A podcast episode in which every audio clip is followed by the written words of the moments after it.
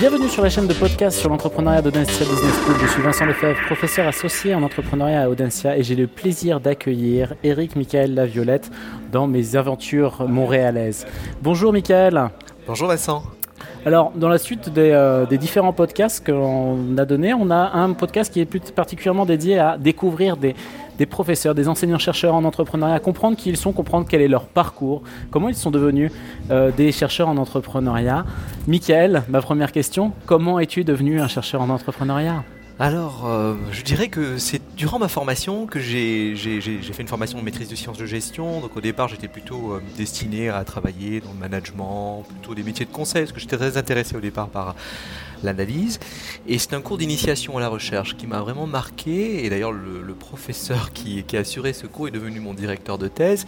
Et ce qui m'avait vraiment marqué à l'époque, c'était un travail plutôt sur l'organisation du travail, l'ergonomie, étudier en fait euh, une usine telle qu'elle était configurée, un atelier pour euh, essayer de comprendre. Il nous avait chargé d'une enquête. Donc on avait, choisir un lieu, un atelier ou une usine où il y avait, il y avait des choses à décrire. Et j'avais fait ça, et ça m'avait beaucoup plu. J'avais eu une bonne note qui m'avait valorisé auprès de mon professeur. Et, et du coup, ça m'a vraiment ouvert sur la recherche, mais, mais le caractère presque ce que j'ai beaucoup aimé, c'est la, dimension enquête. C'est vraiment la dimension le explorer, terrain, la découverte, découvrir, conceptualiser, dessiner aussi, parce qu'en fait, il fallait dessiner des postes de travail, donc c'était complètement en dehors de l'entrepreneuriat. Hein, donc, euh, mais mais c'était, euh, du coup, ça m'a donné le goût de la recherche. Donc voilà, donc c'était euh, un moment un peu clé parce que c'était la fin de ma maîtrise et avant donc de faire les choix, donc j'ai du coup j'ai opté pour une, une voie, une carrière plutôt, en tout cas recherche dans un premier temps, master recherche. Et très vite, en fait, j'ai pris ce goût-là. Donc, mais j'ai pas commencé sur l'entrepreneuriat. Je vais commencer. C'est la méthodologie à la recherche, avoir pratiqué, être sur le terrain, qui t'a donné le goût de la recherche. Oui. Et la bascule en entrepreneuriat? Alors, la bascule en entrepreneuriat, c'est un moment aussi. C'était dans les années 2000. Donc quand il fallait choisir en fait un phénomène à étudier, mon, directeur de thèse était très ouvert sur plein de questions. Hein. C'est son, nom c'est Christophe Evra, il travaillait sur, euh, on pourrait dire, l'innovation, l'organisation du travail, gestion des ressources humaines. Donc il est très très très ouvert, très éclectique. Ça aussi, je pense, que ça a été déterminant dans mon choix. La discipline d'entrepreneuriat à cette époque, elle était, on considérait l'entrepreneuriat comme un phénomène un phénomène à étudier. Et, moi, mon, mon, ça a été dans, dans le cas d'une recherche qu'on a fait où je me suis rendu compte qu'il y avait, dans, dans, j'étais engagé dans une, dans une enquête en fait on comparait différents types de, sociétés de services informatiques où il y avait beaucoup d'entrepreneurs qui quittaient l'organisation pour créer leur société. Donc c'est ce qu'on appelait le phénomène donc l'essaimage. Et c'est là où je me suis dit tiens c'est intéressant ça à une époque dans les années 2000 où il y a beaucoup de salariés qui, créent des boîtes, qui quittent leur, organisation en étant soutenus. je trouvais ce phénomène-là intéressant et, et en fait je me suis engagé plus par une forme d'intérêt pour un phénomène qui me semblait intéressant à étudier, qui avait été peu exploré à l'époque. Et donc, euh, et la discipline en elle-même, à cette époque, était, elle existait, mais elle n'était pas aussi structurée qu'aujourd'hui. Hein. Donc, euh, donc, mon, donc, mon, cheminement, c'était ça. C'était plutôt euh, par tâtonnement, un intérêt pour un phénomène, et puis après, à partir de là, en faire une thèse. Et comme il y avait cette liberté aussi de mon directeur de, m'orienter, de dire voilà, quand on fait une thèse, et ça je me souviens très bien, m'avait dit une chose qui, m'a toujours marqué. Il m'a dit il y a une seule chose que, tu as, quand tu vas faire une thèse, c'est la seule fois où tu vas passer 4 euh, ans de ta vie à explorer un phénomène, un objet de recherche de façon extrêmement approfondie. Tu ne le feras pas de la même manière après. Tu le feras en équipe, tu, feras, tu, auras d'autres projets sur lesquels tu vas travailler. Donc c'est très important de faire un choix aussi de d'intérêt, de quelque chose qui soit un peu passionné, où tu, défends une thèse à un moment donné. C'était un élément important. Et je pense que le choix du cœur est important aussi dans, les, objets. Donc moi, ce qui m'avait passionné, c'était que c'était l'époque de, des années 2000, de l'arrivée de l'Internet. Euh, il y avait beaucoup de, de c'était le début des startups. Donc c'était l'entrepreneuriat était un phénomène concret qu'on pouvait observer en dehors. Alors aujourd'hui, 20 ans plus tard, on est... Euh, quitter son entreprise pour rejoindre, pour créer, lancer sa start-up. Euh, la notion d'essaimage a effectivement devenu un, un, lieu commun parce que l'accompagnement mhm. à l'essaimage, c'est encore autre chose.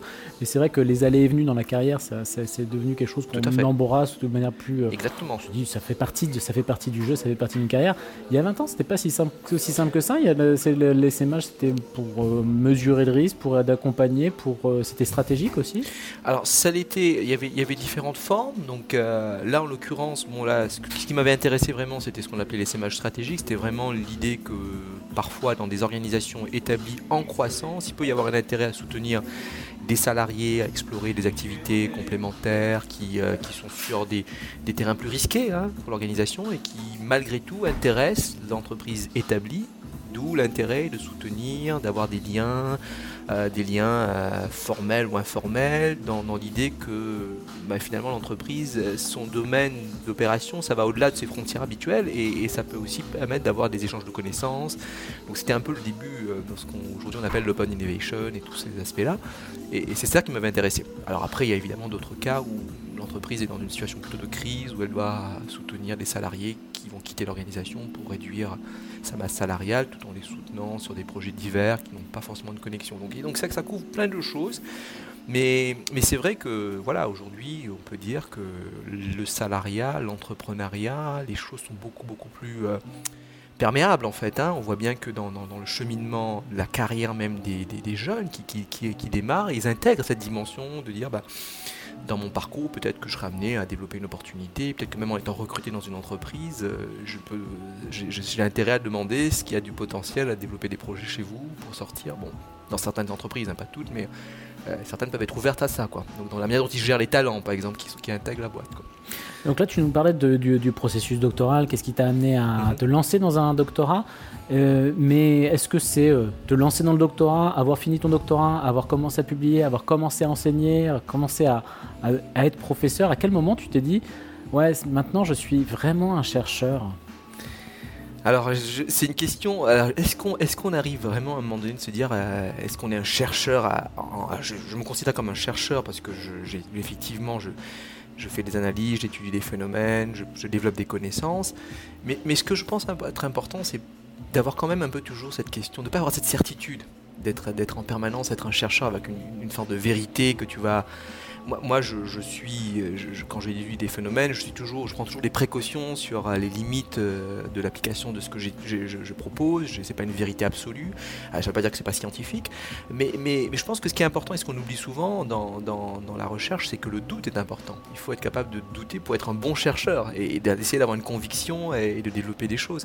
Donc, est-ce que je me considère comme un chercheur en entrepreneuriat? Oui, c'est ça la question, parce que je me sens légitime dans ce que je fais, notamment auprès de mes étudiants, auprès de mes pairs.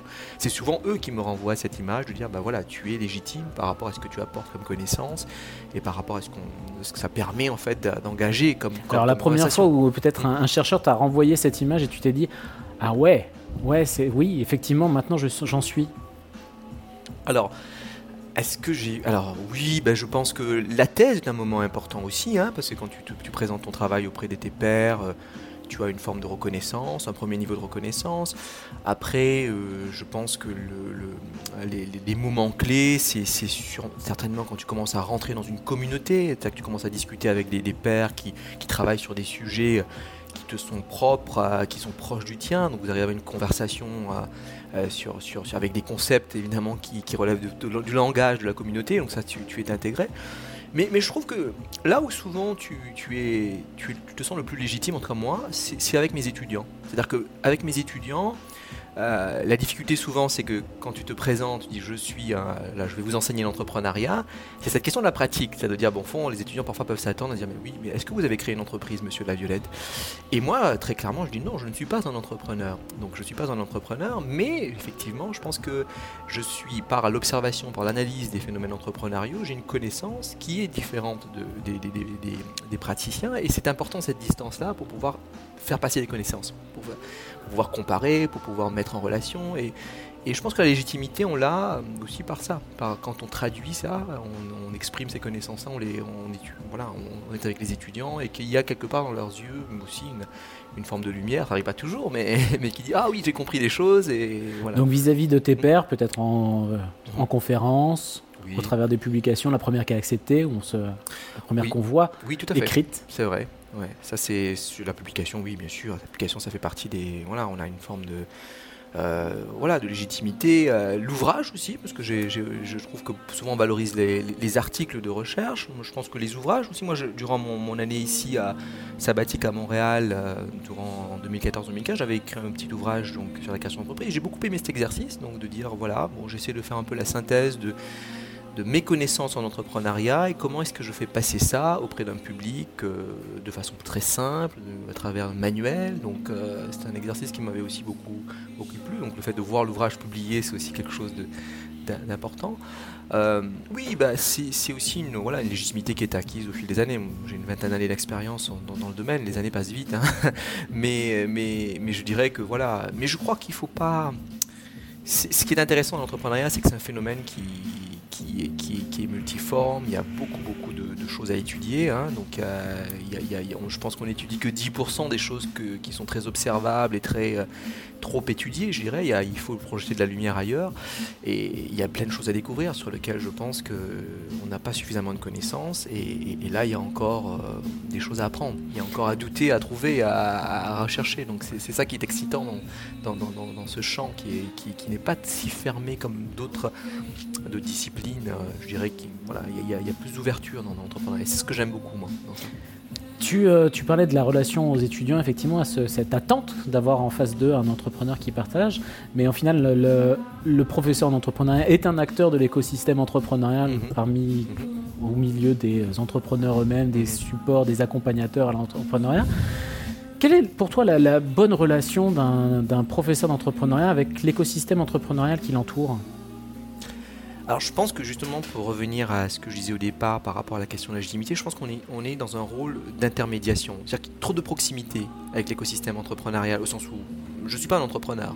Je ne vais pas vous tenir un discours d'entrepreneur avec euh, le jargon euh, entrepreneur, des entrepreneurs, la Startup Nation, toute cette vulgate-là qui peut parfois être un peu rébarbative. Il faut une distance. Donc on, est, on est dans une posture de professeur. Donc on est là on a une connexion avec eux, ce qui est évident, parce que pour, euh, pour les terrains de recherche, pour, euh, ne serait-ce que aussi par rapport à tes propres recherches, de pouvoir les valoriser auprès, auprès des praticiens.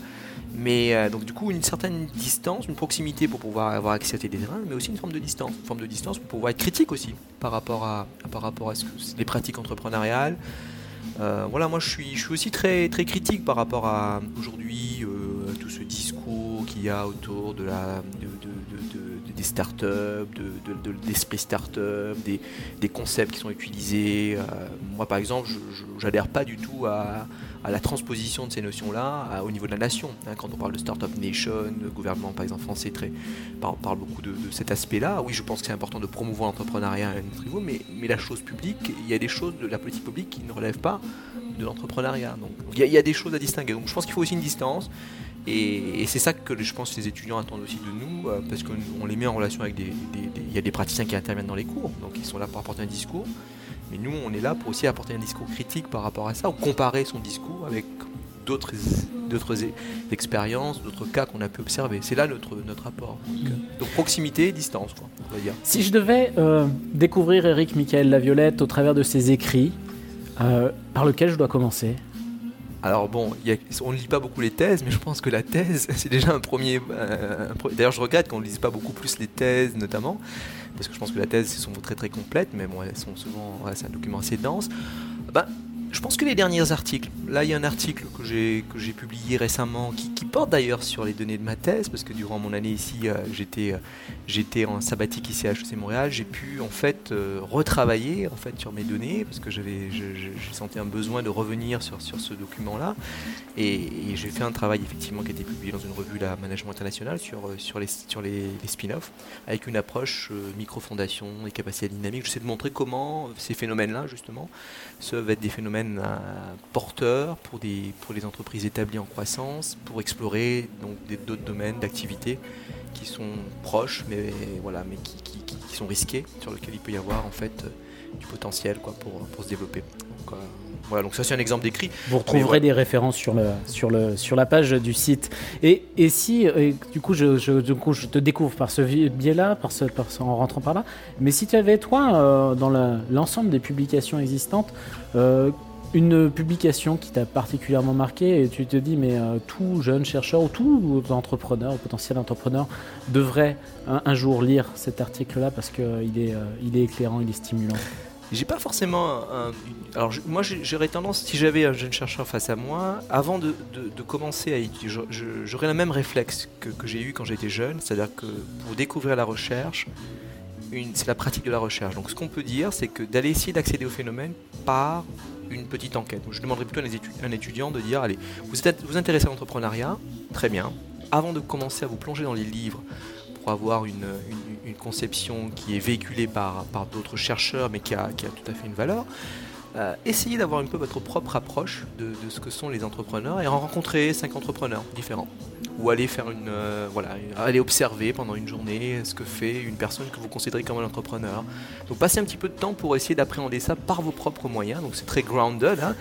une approche entrepreneuriale de la euh, recherche donc qui, qui, euh, qui, me semble importante avant de commencer à rentrer dans après évidemment dans, de, de chercher les ouvrages qui sont intéressants bon après évidemment il y a on peut penser à Schumpeter, on peut penser à des ouvrages complètement en dehors du champ. Moi, je trouve très intéressant les biographies, par exemple, aussi. Hein. donc, travailler lire la biographie euh, de quelqu'un comme Steve Jobs, euh, Walter Isaacson, de, voir son parcours qui est quand même très marqué aussi par l'échec, hein, alors qu'on a une vision qui est très qui, est portée par euh, voilà, qui, valorise la réussite, de montrer que c'est un cheminement, qu'il y, a beaucoup d'étapes. Donc tout ça, c'est des, ouvrages intéressants.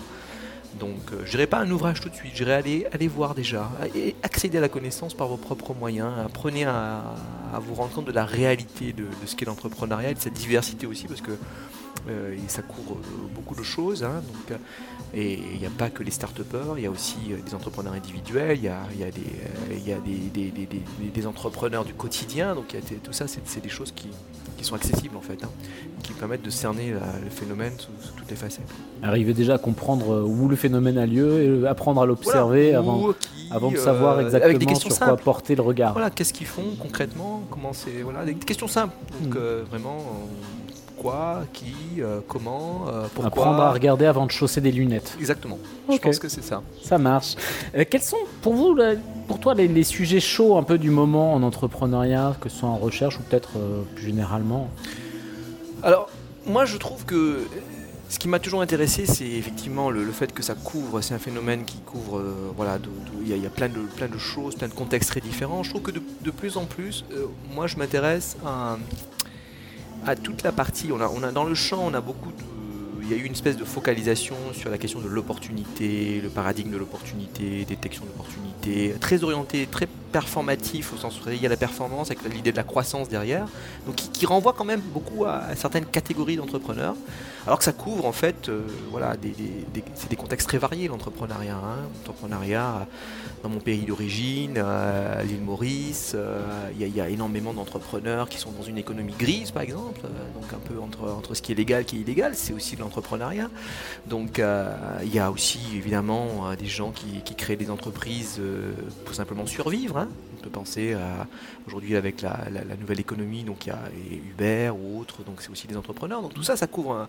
Il y a plein d'autres phénomènes à étudier. Donc je dirais que moi, ce qui m'intéresse de plus en plus, c'est de sortir de ce paradigme un peu de l'opportunité et de voir aussi que l'entrepreneuriat, c'est aussi en fait euh, échapper à des contraintes. Quoi. C'est aussi une forme d'émancipation, de mm. libération. Il y a beaucoup de gens qui vivent des situations contraignantes et qui cherchent quand même à entreprendre pour s'en extraire ou pour trouver des, des, des, chemins où ils peuvent se libérer davantage. C'était un peu le cas aussi dans les SEMAGES, parce qu'il y avait cette idée qu'à un moment donné, euh, euh, les projets qui étaient portés par les salariés ne trouvaient pas suffisamment de, potentiel à se développer au sein de l'organisation, ou bien les, personnes avaient envie d'autre chose. Donc, cette idée de contrainte, euh, je trouve intéressante, et, l'idée que c'est aussi une, une manière de, s'épanouir, de se libérer des contraintes, différemment, c'est ça que j'aimerais étudier davantage. Après, bon voilà, donc je pense qu'il y y a plein de choses qui se passent dans les pays en, développement aussi. Donc, euh, pays émergents, l'entrepreneuriat quotidien ou l'entrepreneuriat de l'everyday entrepreneurship. Oui, c'est ça, oui, tout à fait. C'est revenir un peu à des choses très, presque une approche anthropologique, ethnologique de, l'entrepreneuriat pour étudier ce, que font concrètement les, les, les, les, entrepreneurs en fait, en quoi ça consiste pour, pour, pour, être un peu au plus près de, de, du phénomène. C'est ça qui je trouve intéressant. Donc après, bon, il y a plein d'autres topics. Le champ, c'est beaucoup structuré aujourd'hui. Hein, donc il y, a, y, a, des sous, sous catégories entrepreneuriat. Donc donc voilà, donc moi je n'ai pas un positionnement absolument précis sur voilà, une catégorie d'entrepreneuriat, mais il y a plein de possibilités. D'accord, le temps est venu de la question baguette magique, celle qui t'autorise à changer tout ce que tu aimerais changer, que ce soit dans les écosystèmes entrepreneuriaux ou dans le monde académique euh, en entrepreneuriat. Euh, si tu avais la possibilité de changer quelque chose, quelque chose qui te dit mais ça serait tellement mieux si on pouvait juste hein, faire un moins ce, changement-là, mais c'est pas si facile que ça à opérer. Quel serait ce changement que tu aimerais qu'opère l'écosystème ou le monde académique? Alors peut-être dans, alors je ne sais pas si c'est dans le monde, dans le, dans le champ de l'entrepreneuriat, on est quand même dans un champ euh, assez individualiste au sens où voilà c'est l'entrepreneur, c'est très marqué quand même par ça, par cette idée que voilà c'est un peu la figure héroïque. Et j'ai parfois un peu le sentiment qu'on retrouve ça aussi chez les chercheurs, donc il y a une espèce de prétention à affirmer des choses, euh, voilà de manière un peu entrepreneuriale, mais au sens où voilà donc de, vraiment de communiquer de manière persuasive sur, sur ces, je dirais un peu moins de prétention, peut-être un peu plus d'humilité par rapport à, ce qu'on étudie, à, à, des phénomènes qui sont des phénomènes sociaux, qui, qui ont été étudiés par d'autres aussi, dans d'autres avec d'autres regards, d'autres, cadres théoriques en sociaux ou en psycho. Donc, donc être un peu plus, euh, voilà, d'être euh, plus d'humilité, moins de prétention, et ça renvoie aussi un peu au, discours qui m'agace un peu beaucoup là, des, start-upers, euh, toute cette vulgate un peu des, termes qu'on utilise pour, pour, se prévaloir. Et, parfois d'ailleurs, souvent il y a beaucoup de projets qui sont des projets on s'extasie devant des projets qui n'ont pas beaucoup de potentiel, euh, créer à nouveau euh, une forme d'intermédiation entre, des, acheteurs et des vendeurs, euh, beaucoup dans la, nouvelle économie, et on s'extasie là-dessus. Je me dis qu'il y, a un peu trop de prétention parfois, et peut-être que ça, c'est voilà, sans qu'il y ait une crise euh, voilà, qui, euh, qui, affecte les entrepreneurs. Ce monde-là, l'écosystème entrepreneurial, il faudrait quand même un petit peu moins de... Adoucir un, petit, peu, Et peut-être que notre, là aussi, je pense que les chercheurs ont, aussi un rôle à jouer dans notre rôle de prof et d'enseignant-chercheur, dans la façon dont on ne pas survaloriser aussi euh, au fond les, les, projets de nos étudiants, même si on a cette espèce d'appétence à dire voilà il faut que tu ailles, voilà il faut, il faut le faire.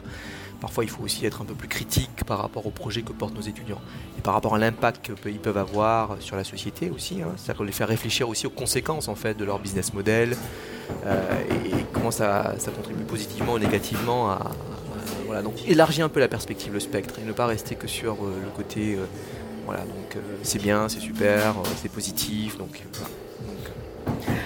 un grand merci Eric Michael euh, pour le temps que tu nous as accordé et pour l'enregistrement de ce podcast. Tous nos podcasts peuvent être écoutés sur podcast-entrepreneuriat.audencia.com.